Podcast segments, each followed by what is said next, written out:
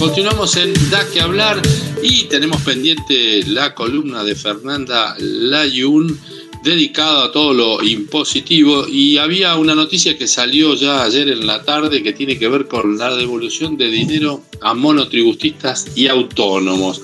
Así que si te parece, Fernanda, hablemos de eso. ¿Cómo no? Esto para nuestros fieles oyentes eh, no es una novedad. Siempre cada tanto comentamos que la ventaja de tener eh, bajo el sistema de débito automático o pago con tarjeta de crédito las cuotas del monotributo o la cuota de jubilatoria del autónomo es que si uno tiene durante todo el año eso bajo el débito automático, al año siguiente tiene derecho a que le devuelvan una, el equivalente a una cuota sea que en vez de pagar 12 se pagan 11. Es un beneficio que tiene algunas limitaciones de si uno entra en un proceso de inspección o determinación, pero en general las devoluciones se obtienen. Esto la FIP está obligada a hacerlo en marzo de cada año por una norma propia, digamos, ¿no? Porque es el incentivo que en su momento se puso a decir, bueno, pagame con débito automático y entonces eh, yo te devuelvo una cuota. Eh, que le da certeza a la FIP en sus cobranzas y, por otro lado un beneficio igual que lo ofrece cualquier privado, ¿no? En general muchos contratos tienen algún beneficio o solo se hacen si uno acepta tenerlos bajo régimen de débito automático. En marzo no fue, eh, podemos imaginar las circunstancias, no lo sabemos a ciencia cierta, pero sí, evidentemente ha habido un comunicado de prensa o algo porque está dando vuelta en los diarios que, o, bueno, diarios, ya no sé si decir la palabra diarios, ¿no? O en los portales y demás, claro. que está esto para devolverse en cualquier momento. ¿Cómo se van a enterar si se lo devuelven? Bueno, porque si lo hacen con débito automático en el banco, lo van a tener acreditado en su cuenta bancaria y si lo hacen en la tarjeta de crédito, les va, les va a aparecer el crédito en la tarjeta, en la misma tarjeta. Si alguno paga autónomos a través de la empresa, pues, ocurre muchas veces que eh, uno eh, tiene una sociedad, una sociedad anónima, digamos, y como director de esa sociedad tiene que pagar autónomos. Entonces, por un tema de comodidad, uno puede poner que el débito automático se haga desde la cuenta de la empresa y no desde la personal. Pero luego, cuando la FIP hace la devolución, lo hace a la cuenta personal, no lo hace a la cuenta de la empresa, porque el link está con la persona y no con la sociedad. Así que esto es algo importante y para aquellos que no nos habían escuchado con atención antes o no tuvieron tiempo de hacerlo, bueno, está bueno este momento para que se conecten y pedir el débito automático, registrarlo de alguna manera con el banco, con la tarjeta de crédito, para que mm, el débito automático empiece y si no, no reciben el beneficio del 2021, pues bueno, recibirán el del 2022 en el 2023. De hecho, si ahora se anotan por el 2022, en el 2023 van a recibir el beneficio de media cuota, porque cuando no es los 12 meses enteros es media cuota hasta los que entren hasta el 30 de junio. Así que es un buen momento para tomar una acción si no, no lo hicieron todavía. Bien, yo recomiendo este, por eh, experiencia propia. Experiencia propia, vos, sí. Claro, que lo mejor es eh, la tarjeta de crédito, porque a veces en la de débito no hay dinero y se arma Exactamente, sí, totalmente. Eh, sí, hay que tener presente eso, tanto si es con tarjeta de débito como si es con la cuenta bancaria. Puede ser que por el motivo que fuese uno se quede sin plata y entonces el, el débito va y vuelve, digamos, lo rebotan, ¿no? Claro, exactamente. Y, esa diferencia, esos dos pesitos, tres pesitos de interés, eh, van armando después otra cuenta. Pero eh, quería recalcar esto, porque si lo haces en la tarjeta de crédito, entonces la tarjeta va a tener un crédito que se va a sumar seguramente para la próxima liquidación, ¿no? Exactamente, sí. exactamente. Sí, es el método más seguro, es el de la tarjeta de crédito. Pero por el método que sea, está bueno hacerlo.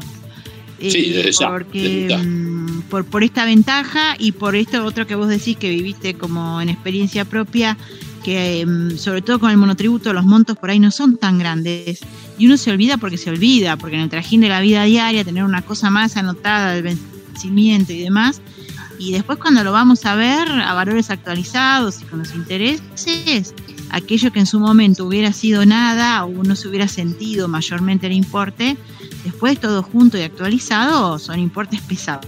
Así es, así, es. Que definitivamente la sugerencia es que lo pongan. Claro. Por otro lado, este, en Infobae, en el día de hoy, también pusieron el paso a paso para chequear cómo haces para ver si vas a recibir ese integro o si lo recibiste. Y, te... Sí, es el para ver si lo recibiste. Claro. Eh, si querés que lo comentemos. Eh, me parece bien y yo lo estoy viendo, así que cualquier duda dónde hacerlo y eso, eh, tengo el paso a paso. Ah, bueno. Bueno, el, el, asunto es entrar a la página de AFIP, como siempre, entrar con la clave fiscal, ahí cargan su quit y su clave, y ahí entran a un servicio, un servicio que es uno de esos cuadraditos. Primero hay que poner esto de ver todos, ¿no es cierto? Con el, formato nuevo de la página de la AFIP, a la derecha, un poquito más abajo, ver todos. Y en ese ver todos hay uno que se llama CCMA, que es cuenta corriente de contribuyentes monotributistas y autónomos, que está bueno para consultarlo cada tanto porque ahí está la lista, cuando uno entra ahí toca en esa CCMA, cuenta corriente, busca su propio quit en caso de tener vinculados otros quites, digamos, y lo primero que hay que hacer es buscar ese concepto que dice cálculo de deuda. Y en ese cálculo de deuda lo que trae la página es el listado de las posiciones que se pagaron tarde y generaron intereses o que no se pagaron. Entonces cada tanto pegarse un paseo por ahí no está mal para estar seguros de que llevamos todo en tiempo y forma. Desde ya. Está muy si lo que queremos es ir a mirar a ver si cobramos o no cobramos, en realidad todavía no hay nada cobrado, que yo sepa por lo menos. Van a empezar a hacerlo, claro. Van a empezar, ah, esto es, estas cosas de las noticias que se anuncian con bombos y platillos y después hay que verlas en realidad. después estamos dos meses más hablando de mis cosas.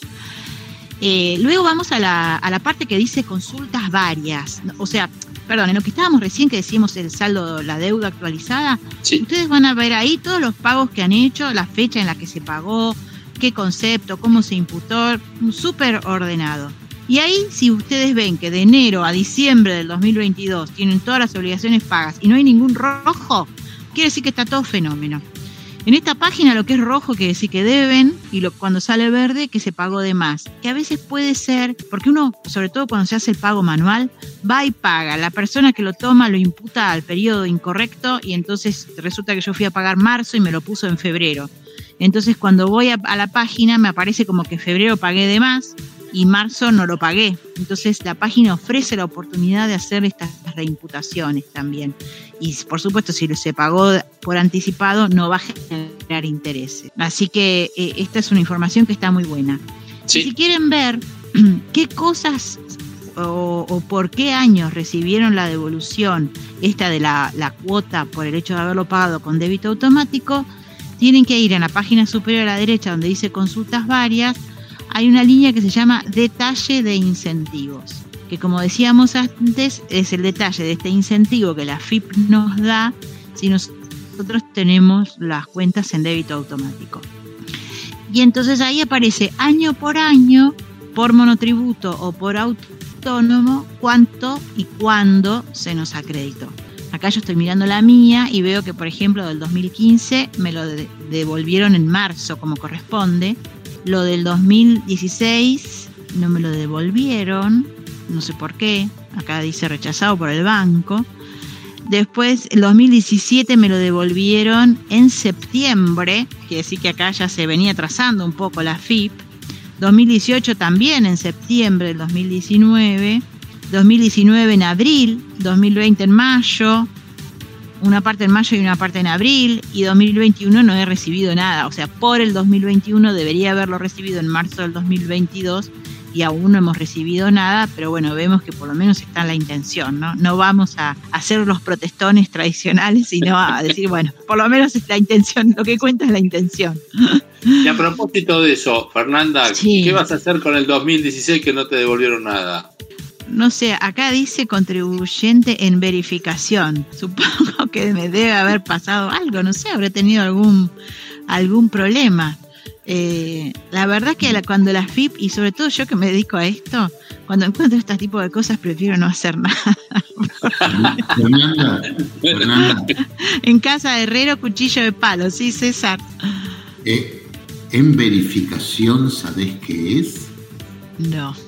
Mira, en el, en el barrio hace muchos años decíamos sanata, ahora eh, se dice sarasa. Es verso, sí, es verdad. Es verso, le ponen eso y se olvidan, porque los operadores son eso, operadores humanos. Y nosotros normalmente creemos que los sistemas son infalibles y están permanentemente vulnerados por esos operadores. Les ponen eso porque si no, la respuesta automática que tendría el sistema sería que al interior estaría devengando el interés por no pago. ¿Me explico? Entonces le ponen eso y paran todo. Sí. Eh, lo que vos decís, César, es cierto y se ve mucho eh, cuando, se hicieron las solicitudes de devolución de los 35% por las compras de dólares ahorro o por los pagos de, de, cuentas en dólares, por ejemplo, el, eh, no sé, los 0,99 centavos que se cobran por mes para tener más espacio en la nube, o por eh, Netflix, o por lo que fuese. Entonces, al pedir la devolución, aparecían millones de trabas entre ellas reclamos de presentación de declaraciones juradas de periodos prescriptos, que quiere decir que ya no ya estaba totalmente vencido el plazo para reclamar y no correspondía, o sea, la FIP no tenía derecho a hacer un reclamo sobre eso. Eh, todo tipo de trabas, porque es como que van a buscar todos los problemitas que hay por ahí y es verdad, los sistemas no son infalibles, hacen, o sea, nadie va a mirar por ahí en el universo de contribuyentes que no se estén reclamando impuestos fuera de término y nada más que, o sea, impuestos que ya están prescriptos y solamente reclama aquel al que efectivamente lo van a buscar o aquel al que quiere obtener el reintegro y no puede porque no está trabado por una cosa que en realidad es incorrecta. Es cierto, es totalmente cierto lo que vos decís. Y sobre todo porque en general el tipo que mete los dedos en el sistema nunca recibe ninguna sanción.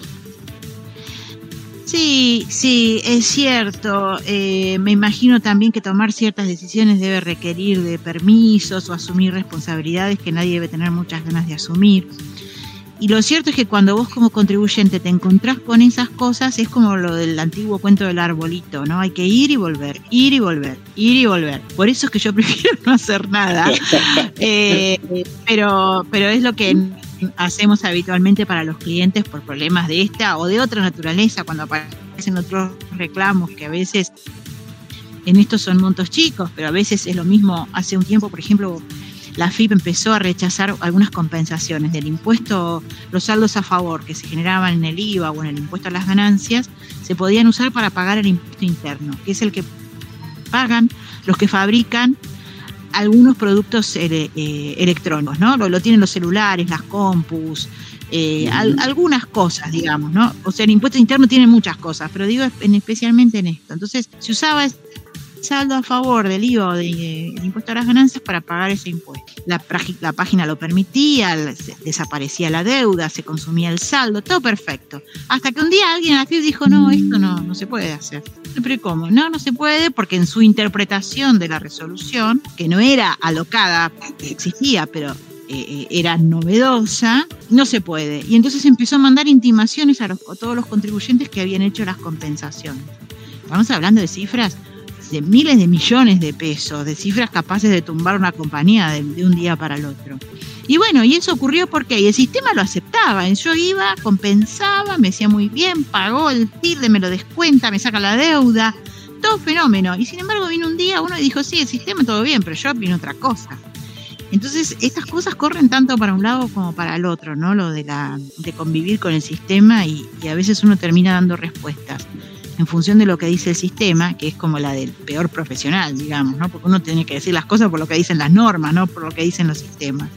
Pero terminamos en algún punto dominado por los sistemas, como ahora que, por ejemplo, los sistemas para presentar las declaraciones juradas anuales de las sociedades que vencían ahora en mayo, salieron a último momento, también salió a último momento el de las personas y funciona mal, no se pueden subir los rodados, realmente vergonzoso digamos, porque no, es como si no pensaran del otro lado o no, fueran conscientes del trabajo que están desarrollando aquellos que tienen que desarrollar los software para las presentaciones de las declaraciones juradas.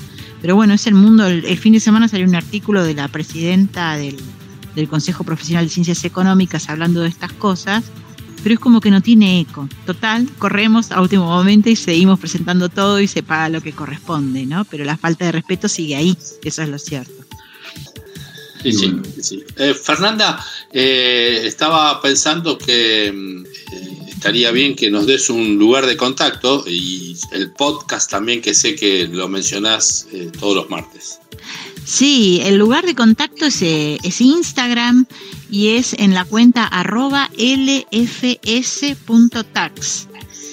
Eh, allí tienen todas las novedades y, pueden plantearlo las consultas que quieran, eh, sin que las podemos resolver con todo gusto. Y también el otro lugar para volver a escuchar esta columna, que me encanta mencionar a mí, como decís vos Jorge, es el podcast de, sobre esta columna que se llama Actualidad Impositiva. Con esas palabras lo pueden buscar en Instagram, en Google, por todos lados. Está básicamente en todos los lugares, o tratamos. Y allí escuchan la columna de todos los, los martes. Perfecto. Bueno, Fernanda, te agradecemos mucho tu tiempo y todo lo que nos aclaraste. Y el martes que viene te esperamos por acá en DAC a hablar en una nueva columna. Con todo gusto. Un saludo, Jorge y César.